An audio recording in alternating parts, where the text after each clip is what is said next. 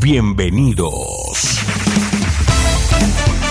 Bienvenidos a una emisión más de tu programa, Experiencias. Quedas en buenas manos del pastor Jeremías Álvarez. Vive una experiencia en tu corazón. Comenzamos. Hola, ¿cómo estás? Un gusto saludarte. Te damos la bienvenida una vez más a nuestro programa Experiencias. Hoy estaremos iniciando una nueva serie que le hemos titulado Libres de la Violencia Familiar y yo creo que es un tema que te invitamos para que no te los pierdas y que puedas invitar a otros para que escuchen esa temática que vamos a abordar a lo largo de algunos programas. Sin duda alguna será de mucha reflexión, de mucha bendición y de mucho reto para quienes escuchen estos temas. Y tengo una vez más en cabina al licenciado Jorge Reyes. Jorge, qué bueno que estás una vez más aquí en Experiencia abordando otro tema acerca de la familia. Sí, Paz, muchas gracias por la invitación y pues hasta hartar a quienes nos escuchan de Jorge, ¿no? sí, gracias y, si empezamos esta nueva temática. Eh, sabedores de que ya somos mejores padres, que cometemos menos errores. Exacto, sí. gracias una vez más, Paz. No, pues bienvenido, Jorge. Y también tengo en cabina al licenciado eh, Abraham García es, licenciado en consejería familiar. Eh, Abraham, un gusto tenerte una vez más también aquí en programas anteriores. Has estado conmigo y bueno, pues bienvenido a Experiencias una vez más. Pastor, gracias eh, y saludos a los que nos están escuchando. Y pues gracias por permitirme participar en este tema, ¿no? Que vamos a ver, que creo que tenemos mucho que sacarle. Y bueno, yo creo que es un programa que nos va a bendecir. Te invitamos para que no te vayas, te quedes con nosotros los próximos minutos. Estamos en Experiencias, hoy iniciando la serie de Libres de la Violencia Familiar. Sigue en sintonía de Experiencias. Continuamos. Aunque mil veces fallé, tu mano me alcanzó, tu amor es constante. Aunque también te negué y la espalda te di, tú no me alejaste. Aunque mil veces fallé, tu mano me alcanzó, tu amor es constante. Aunque también te negué y la espalda te di, tú no te alejaste. Tu amor, constante amor, más grande de lo que pueda pensar. Tu amor, constante amor,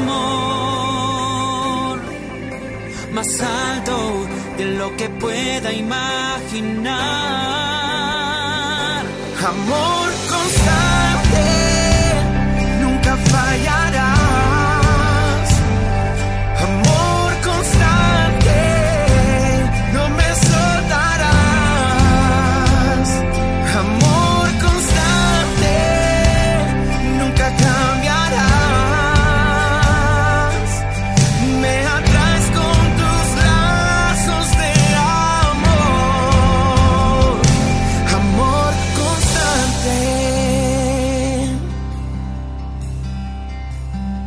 Aunque mil veces fallé, tu mano me alcanzó, tu amor es constante.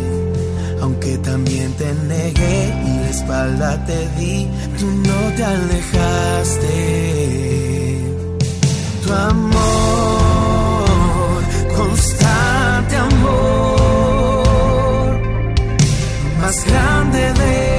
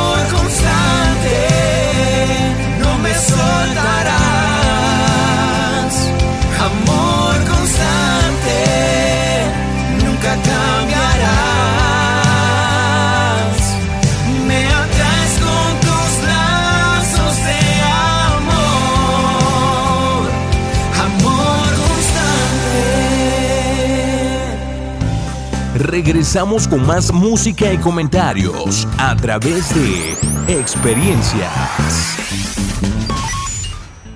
Y bueno, pues eh, estamos, como te mencionábamos hace un momento, dando inicio a esta serie, la violencia em, en la familia, libres de la violencia familiar.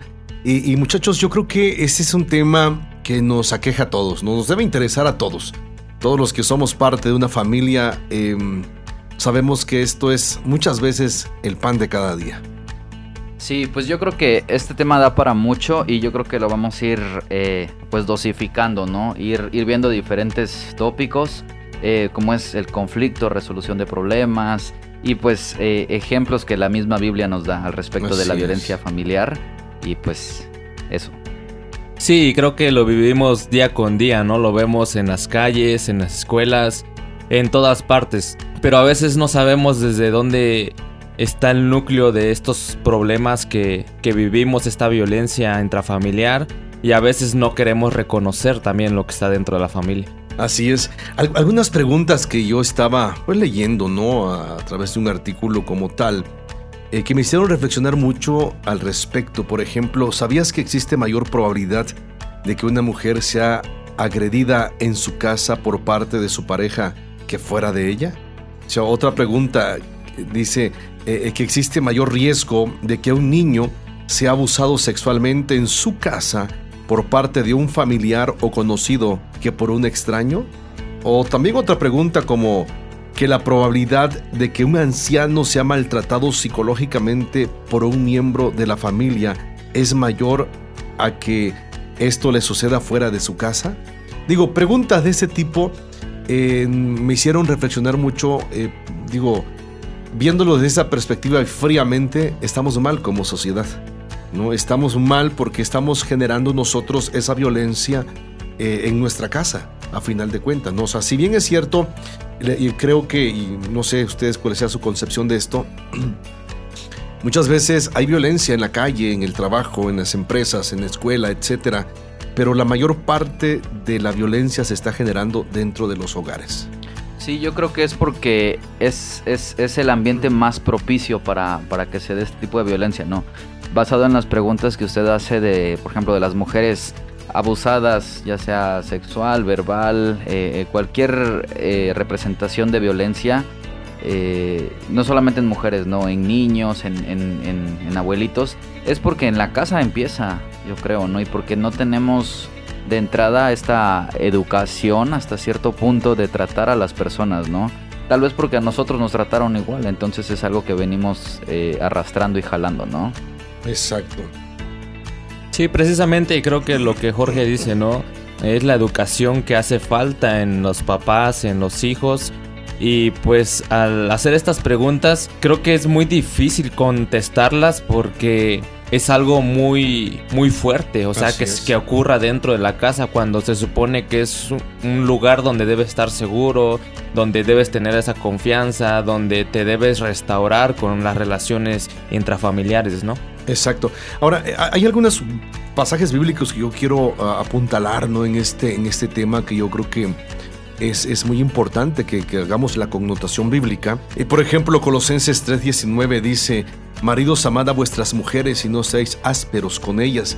O oh, 2 Timoteo 3:1 en adelante, es un pasaje que, por mucho nos habla precisamente de la violencia en la familia. Dice, también es necesario que sepas que en los postreros días vendrán tiempos peligrosos, que habrán hombres amadores eh, de sí mismos, avaros, vanagloriosos, soberbios, detractores, desobedientes a los padres, ingratos, sin santidad, sin afecto, desleales, calumniadores, eh, destemplados, crueles, aborrecedores de lo bueno, traidores, arrebatados, eh, hinchados, dice esta, esta versión, amadores de los deleites más que de Dios, teniendo apariencia de piedad, etcétera, etcétera. Entonces, si nos damos cuenta, Pablo está hablando de tiempos postreros, tiempos peligrosos donde eh, eh, el, respeto, el amor, la honra iba precisamente a, menguar, iba a debilitarse en los hogares. Entonces yo creo que si hablamos de, la violencia intrafamiliar, jóvenes, y, tú que nos estás escuchando, es, es, muy importante que nosotros eh, tomemos conciencia ¿no? de lo que es la violencia intrafamiliar. Y, yo creo que es básico que entendamos algunos principios. Hay algunas estadísticas que, nos marca precisamente eh, este, la pues algunos estudios ¿no? que se han hecho que a mí me gustaría que, pues comentáramos con el público algunas cuestiones estadísticas que se han hecho en, tiempos anteriores, en algunos pocos años anteriores a este presente, en algunos países como México, Colombia, Chile, Perú, entre otros más, eh, yo quisiera que, hiciéramos notar algunas estadísticas. Sí, pues de alguna manera es, tal vez más sabido que la violencia familiar o intrafamiliar es, es, un fenómeno dado en América Latina, aunque yo no comparto esto porque yo sé que en muchas partes del mundo eh, eh, se, se, da esto, ¿no? Hace apenas antier, no sé, hace unos días, estaba viendo un video de, de una boda musulmana y donde pues, no sé si era cierto o era, o era, o era, o era fake news. Actuado. este, que, que el, sacerdote, o bueno, no sé cómo se les diga, este, la, figura religiosa que está casando al matrimonio, está haciendo una oración para que la mujer eh, cierre su boca a, cuando le peguen y todo eso, entonces como que sea sumisa. Y, y, lejos de solamente imponerle la mano, o sea, le está así agarrando a zapes en la frente, ¿no? Preparándola. Sí, preparándola. Entonces es un fenómeno que se da no solo en América Latina, ¿no? Sin embargo, eh, la mayoría de los estudios que se han realizado en los últimos 20 años en diferentes países de América Latina como Chile, Colombia, Uruguay, y Argentina y otros muestran esto, ¿no? En un estudio realizado en Colombia se encontró que la violencia en el interior de la familia sigue creciendo en proporciones alarmantes. En el 95 se encuestaron 11.000 hogares y se observó que una de cada cuatro mujeres había sido golpeada por su esposo o compañero. Eso fue hace veintitantos años, 24 años, ¿no? Más o menos. En el año 2000 se repitió la encuesta, pero los resultados fueron diferentes. De 100 mujeres, 41 de ellas habían sido víctimas de maltrato físico. O sea que subió. O sea, un 40%, ¿no? 40, 40, 41%. O sea, una de cada dos mujeres. De estas víctimas, 31 habían sido golpeadas con la mano, 12 habían sido pateadas o arrastradas, a 8 de ellas las, les amenazaron con armas de fuego o cortopunzantes, a 5 habían tratado de estrangularlas o quemarlas y a 11 los esposos las habían violado sexualmente. Esta misma encuesta demostró que ante las agresiones recibidas, el 64% de las mujeres respondieron dando golpes al esposo. Entonces ya se defendieron, ¿no? Exacto. Y bueno, eh, una investigación realizada en Chile demostró que se viven situaciones de violencia en 60 de cada 100 hogares. Eh, pues son datos alarmantes, yo creo, ¿no? Y podríamos seguir con, América Latina y pasar a, otro continente y lo que sea. Y yo creo que lejos de otra cosa, los, los números eh, se incrementan, ¿no? afortunadamente, lejos de que bajen, van para arriba. Van para arriba. Y, y México no se queda atrás de todas estas estadísticas eh, digo, estamos viviendo uno de los peores momentos de violencia familiar, social, etcétera, en nuestro México. Entonces, yo creo que eh, las estadísticas, lejos, lejos de, bajar el número de violencia en la familia, eh, están siendo todavía pues incrementadas, ¿no? Están creciendo. Ahora, ¿qué, ¿qué, está fallando? ¿Dónde estamos fallando? La pregunta que nos deberíamos hacer todos, ¿no? Aquí en cabina y quienes nos están escuchando, y yo creo que todas las familias del mundo, es ¿qué, estamos, qué, está provocando la violencia intrafamiliar? ¿No? La, mala educación, eh, el distanciamiento del hombre hacia Dios, el no tomar en cuenta a Dios, el quererse sentir, no sé, más que alguien más, porque a veces no es solamente la, la violencia hacia la mujer, sino es hacia los niños, es hacia los ancianos y también muchas mujeres hacia los esposos. Hoy en día con tantos movimientos raros que hay en nuestra sociedad, ¿no? Digo, este, estamos incrementando y muchas veces cultivando y fomentando más un tipo de violencia. Eh, eh, y tenemos que tomar en cuenta, y vamos a hacer la conmutación más al rato, eh, sobre que la violencia no es solamente física.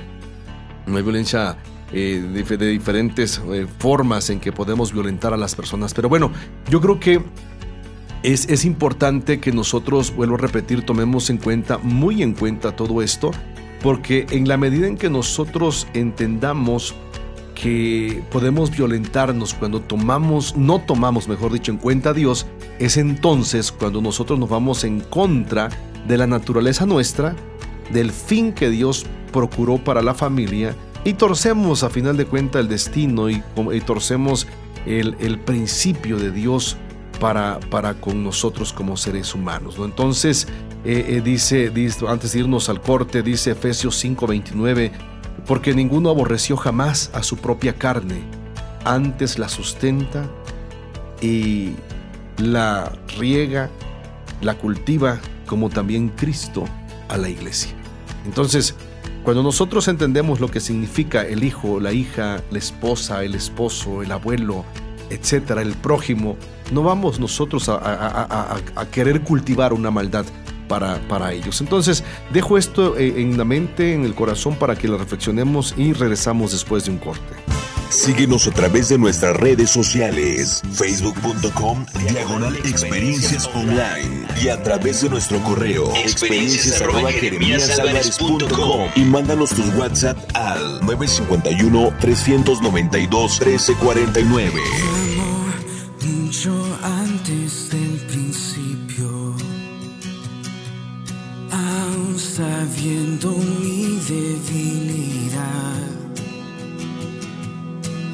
dado esperanza a mi destino. Estar contigo por la eternidad. Sacrifico.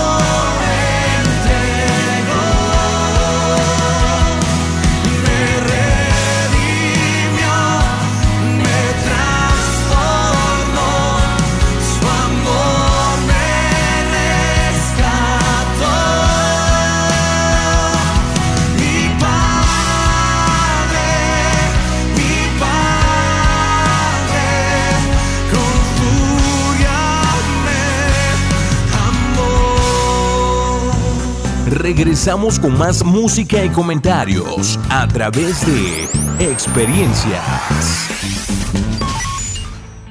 Y bueno, pues regresamos con nuestro programa Experiencias. Eh, te recuerdo, estamos abordando el tema de libres de la violencia familiar en la primera parte de, este, de esta serie que estaremos abordando. Y yo te quiero preguntar y les pregunto, chicos, ¿los cristianos también tenemos este problema de violencia intrafamiliar? ¿Qué opinan? Buena pregunta, ¿no? Porque hace rato decía que nosotros necesitamos un parámetro. Eh, veíamos de dónde se genera la violencia.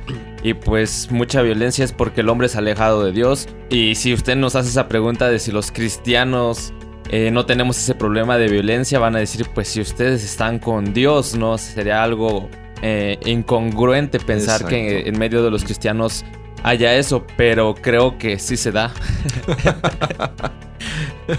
Tristemente, ¿no? Jorge, ¿qué opinas? Sí, desafortunadamente yo creo que está peor, ¿no?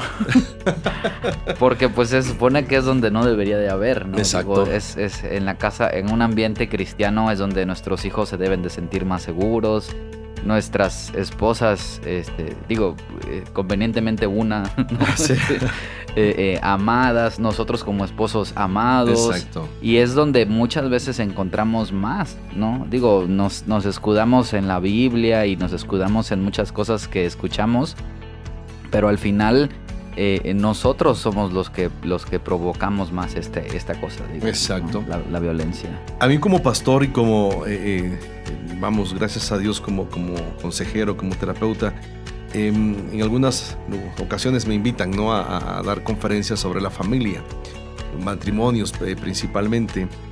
Y hay una pregunta que siempre sale a colación más de los hombres, eh, de las personas presentes ahí cristianos. Y luego dicen, es que la Biblia dice que la mujer debe sujetarse a su esposo, ¿no? Y se excusan bíblicamente, ¿no? Y ese es e, ese es un tipo de violencia. La verdad, y es un tipo de ignorancia. También. no, o sea, ¿por qué? Porque la Biblia, desde, desde el capítulo 5, versículo 21 de, Efesios, eh, eh, enfáticamente dice, o sea, sujetaos, sujétense ambos a Dios, a Cristo. El problema está que muchos hombres quieren que la esposa se sujete a ellos, pero ellos no están sujetos a Cristo. Es una incongruencia. Es algo incongruente que te quieras que quieras que alguien se sujete a ti cuando tú no estás sujeto a Cristo. Y, y eh, sí, yo, yo, mi Biblia dice eso, que las mujeres se sujeten a, a sus esposos, pero antes la Biblia dice, esposos amen a sus esposas como Cristo amó a la iglesia.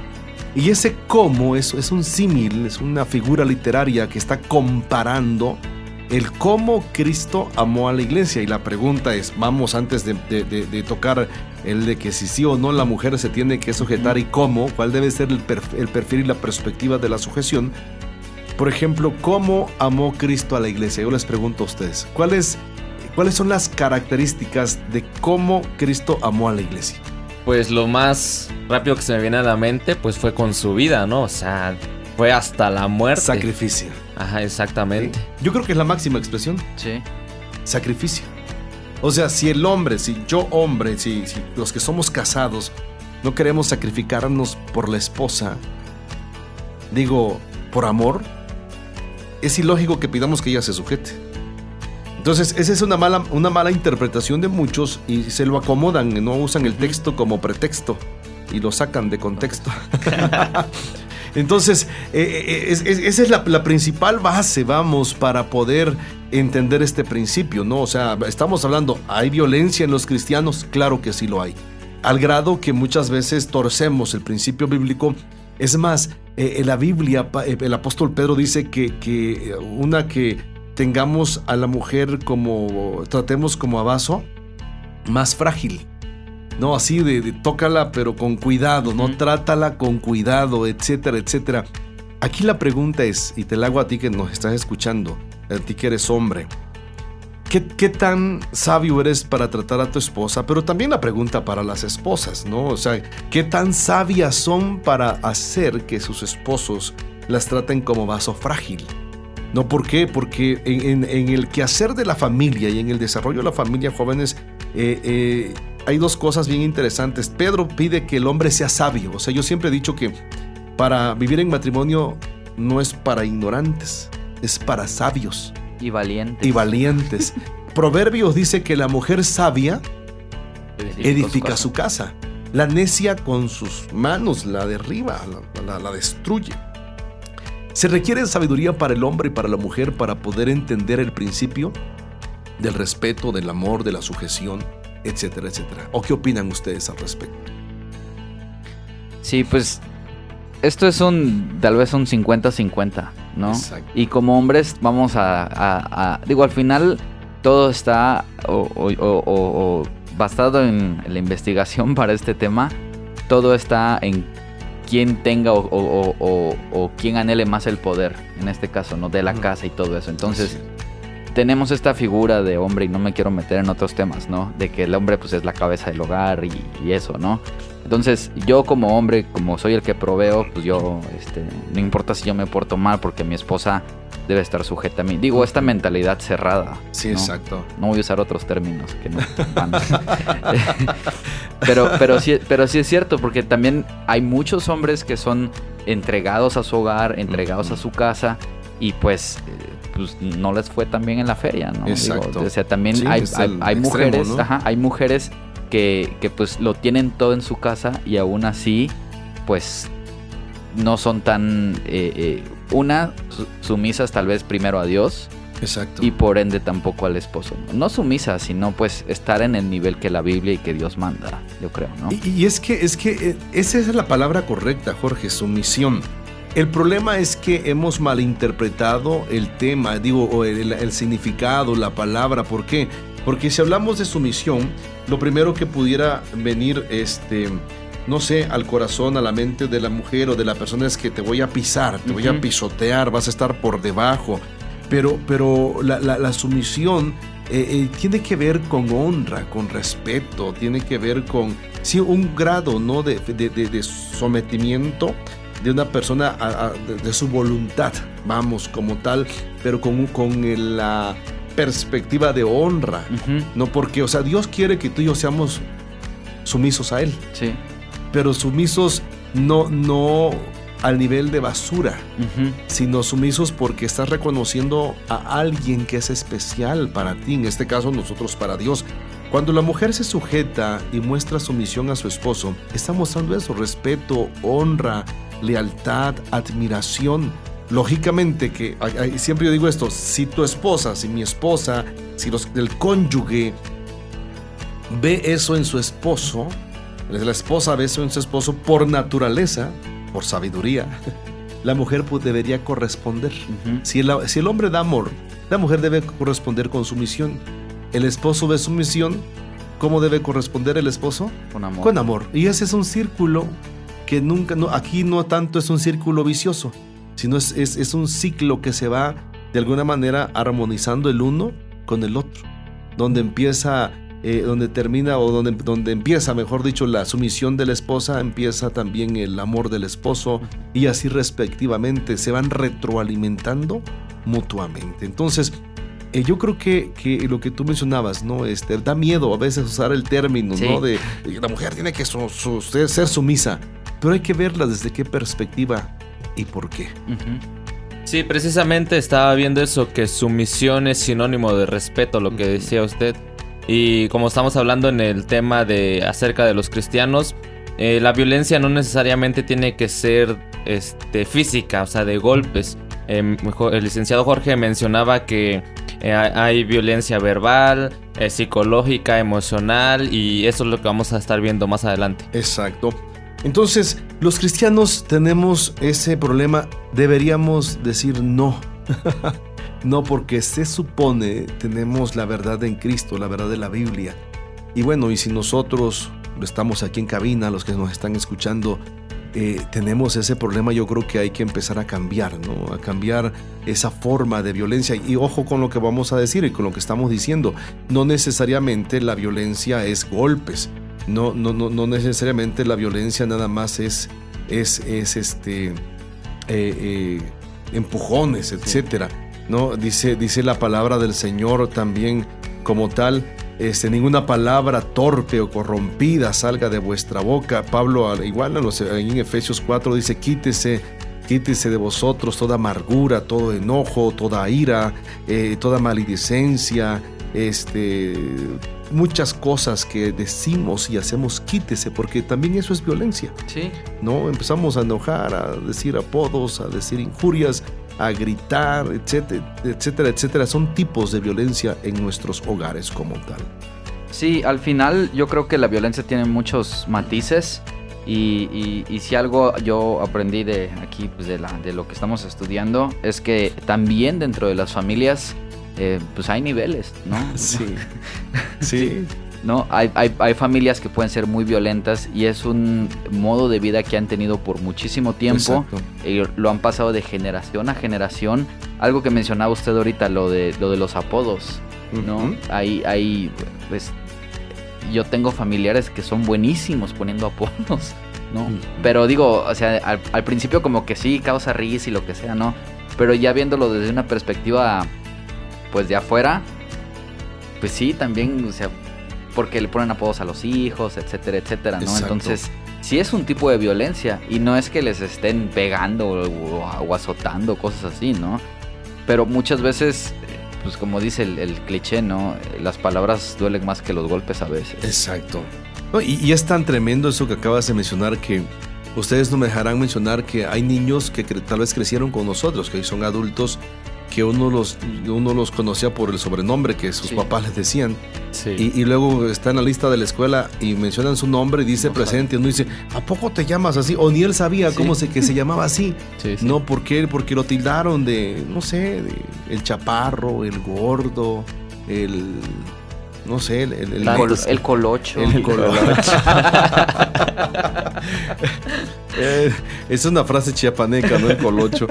Entonces, eh, eh, sin, duda alguna, es, es una forma de violencia.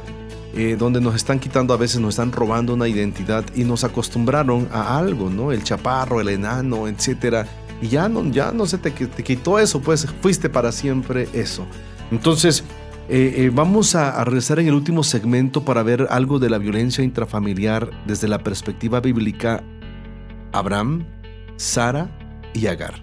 Vamos a checar eso muy interesante también. No te vayas, estamos en experiencias y estamos eh, introduciendo el tema violencia familiar, libres de la violencia familiar. Estamos en experiencias. Síguenos a través de nuestras redes sociales, facebook.com, diagonal experiencias online y a través de nuestro correo, experiencias y mándanos tus WhatsApp al 951 392 1349.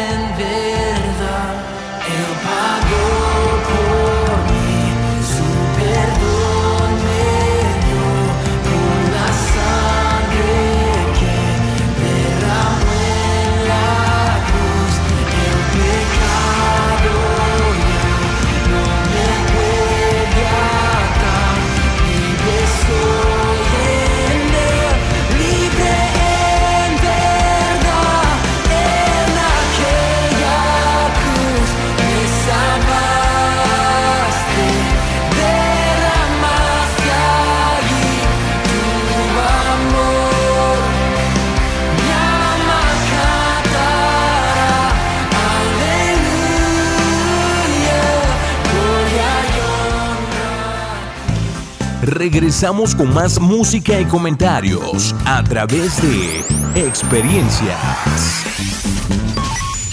Bueno, pues continuamos con nuestro programa Experiencias y bueno, te recuerdo que estamos abordando el tema libres de la violencia familiar y si bien, es cierto, yo creo que todos hemos experimentado de alguna manera, de algún nivel, eh, cierto tipo de violencia en la familia o hemos visto, presenciado quizá como hijos eh, un tipo de violencia en nuestras familias o en familias cercanas a nosotros.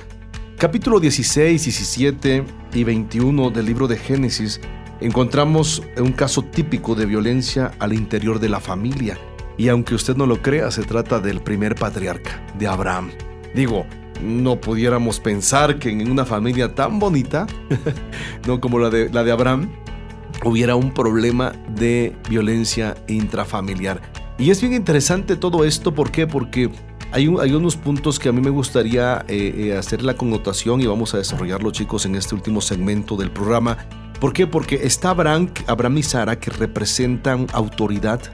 Eh, está Agar que representa a alguien que servía, pero después eh, por, su, por su actitud también ella provoca cierto grado de, violencia, eh, porque al final de cuentas ella se- se realiza como madre. Posteriormente eh, se ejerce una vez más la violencia hacia ella y a su hijo, ¿no? Este, eh, de manera muy lamentable y triste por las malas decisiones del ser humano. ¿no? Entonces, eh, se trata, repito, de una familia que inicialmente estaba compuesta por Abraham y su esposa Sara.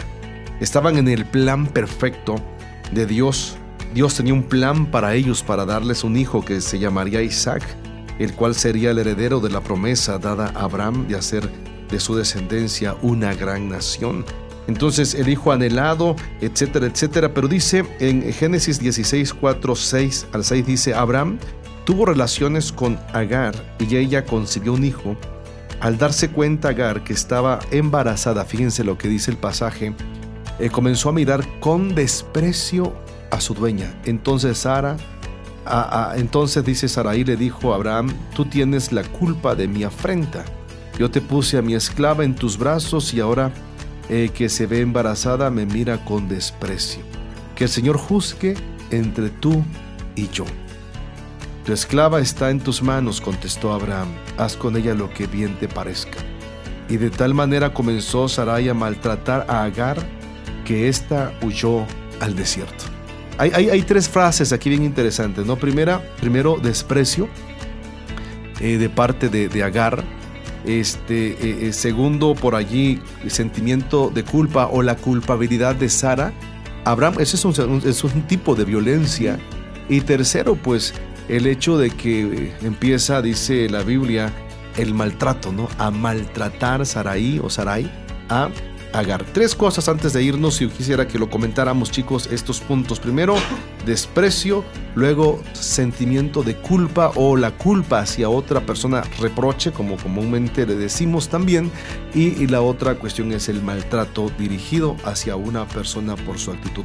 Puntos que yo quisiera que lo tomáramos muy en cuenta y que los chequemos. Primero, abordemos en, la, en el caso del el desprecio. ¿Cómo puede afectar el desprecio como rechazo en la familia y como violencia en la familia? Eh, pues primero que nada, igual se me hace curioso esa parte de que Dios ya le había dado una promesa a Abraham y ellos quisieron ayudarle, ¿no? O sea, quisieron entrar en, en no sé, en ayuda a Dios para que se acelerara esto. Y muchas veces eso hacemos. Este Dios ya nos dijo que hagamos algo o sabemos que debemos hacer lo que Dios nos ha dicho, pero queremos ayudarle y desde ahí se empieza a generar cierta violencia, porque eso generó todo, ¿no? De que eh, Agar empezó a despreciar a Sara porque ella estaba embarazada y Sara no. Y em, pienso en Agar que como no tenía ni voz ni voto en esa parte entre Abraham y Sara, pues pensó muchas cosas. A mí me dejan ir, me mandan a cierto lado y ya no regreso y lo que iba a ser para mí ya no va a ser. Entonces emocionalmente pudo haber estado muy conflictuada y más pensando en su hijo, ¿no? Que ya no iba a ser el heredero, que ya había otra persona que, que estaba ahí, que iba a ser este Isaac y que pues ellos iban a salir por un lado, ¿no? Yo creo que frustrados estaban bastante y no me imagino la escena, ¿no? La escena cuando les dijeron que se fueran de donde estaban, su comodidad, estaban sirviéndole con, con, con eh, etcétera, etcétera, ¿no? Ahora, rechazo. Rechazo, dice, dice la, la Biblia ahí enfáticamente que Agar empezó a rechazar a Sara. El rechazo desde la perspectiva psicológica tiene una connotación impresionante. Sí, el rechazo está determinado como uno de los mayores daños emocionales que pueden experimentar las personas, siendo por ejemplo el que más consecuencias deriva en caso de que lo suframos en la infancia. Imagínense el rechazo. Hay muchas personas, chicos, Jorge, Abraham, eh, por ejemplo, yo he tratado muchas personas en terapia que traen un rechazo impresionante. Es más, no sé si ustedes se pueden percatar que la gente que ha sido rechazada desde su, infancia, por ejemplo, pareciera ser que lo pide ser rechazado. se, ponen de pechito, pues, como comúnmente decimos, ¿no? Eh, lamentablemente, ¿no? Hay, hay personas que, eh, buscan inconscientemente eh, el ser rechazado o hacen cualquier cosa para ser rechazados. O sea, no, no, no, no, no, no actúan desde una perspectiva de voy a hacer esto para que me rechaces. No, o sea, lo hacen de manera natural, pero que terminan siendo rechazados por, por eh, el maestro. Hay niños, dense cuenta, hay niños en las escuelas que eh, no, no, hablan y ya están siendo rechazados. No pelean con nadie y ya están siendo rechazados. Nomás porque pasó, no más porque se sentó, ya empiezan a ser rechazados. Ahora, e, es, esto no es de que eh, el niño sea cae mal o cosas por el estilo. O sea, tienen un problema emocional que, que fue muchas veces insertado, sembrado desde el nacimiento. Hay mucha gente adulta que viven rechazados toda su vida porque desde que fueron concebidos fueron rechazados. Y eso, eso trae dolor, eso trae afrenta, eso trae fracaso, eso trae vulnerabilidad emocional a las personas como tal. Sí, yo creo que en parte todos hemos sufrido o hemos eh, eh, percibido este rechazo de quien sea, ¿no?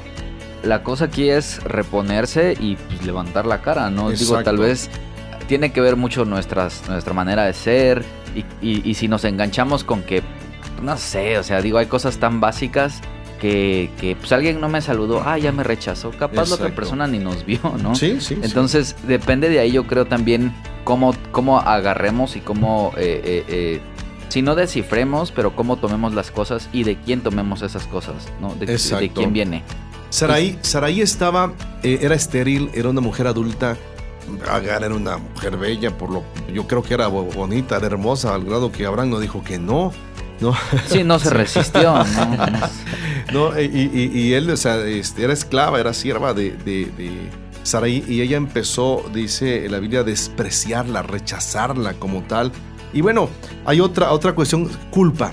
A mí me llama la atención esto porque también es violencia, la culpa, ¿no? En nuestros hogares es muy típico muchas veces el culpar a alguien de la, es que, eh, de la casa, ¿no? Decirles que fue tu culpa, por eso, no sé, este, se cayó el niño. Eh, se golpeó el niño por tu culpa, te dije que lo cuidaras. Se quemaron, se quemó el agua, ¿no? Los frijoles o lo que sea, porque no estuviste a tiempo, porque no te percataste, porque no hiciste caso, porque fue tu culpa, a final de cuentas. Dice la Biblia que Saraí le dijo a, Abraham, juzgue Dios entre tú y yo, que me has puesto afrenta. No, cuando Abraham ni siquiera en la mente le pasaba. Pero ¿qué está haciendo? Cuando hay, un, hay algo, algo negativo en una eh, vivencia o convivencia familiar, somos dados a culpar. Y ese es un tipo de violencia también, la culpabilidad hacia otro. No, y creo que es lo más fácil, ¿no? Buscar culpables a tomar este, cartas en el asunto y como decía Jorge, levantar la cara, darse cuenta. Y si por uno mismo no puede, pues ahí es donde necesitamos ayuda profesional, ayuda de Dios principalmente. Entonces sí, lo más fácil es buscar quien, quien, quien la pague, ¿no? Ya. ¿Cuántas veces nosotros hemos culpado a alguien? ¿Cuándo fue la última vez que ustedes culparon a alguien de su casa? pregunten, digo, pregunto y este, reflexión. Ayer, somos dados, somos dados. No es que es tu culpa. Fíjate, pues porque no me fijé, por eso me caí, ¿no? O sea, a final de cuentas, ¿no? O sea, algo que a mí me cuesta trabajo, la verdad, este eh, estoy trabajando hace muchísimos años, trato que en mi léxico no exista esa frase, culpa. No, es muy dado que las parejas en terapia, las familias, las personas en terapia lleguen diciendo es que él es el culpable de cómo soy. No, este, es que fulano, fulana, mis papás, X, no, eh, son culpables de lo que yo soy. No, eh, bíblicamente lo único que culpa es Satanás y, el que no culpa es Dios. O sea, Salmos 32 de manera enfática y preciosa dice, bienaventurado aquel cuyo pecado ha sido perdonado, a quien Dios no culpa, o sea, a quien Dios no, no, no, no, no te está culpando para nada. El problema que yo veo en esto es que la culpa nos hace evadir la realidad y un grado de responsabilidad para nosotros. Yo siempre digo, ok, quitemos el término culpa, no, mejor usemos el término responsabilidad.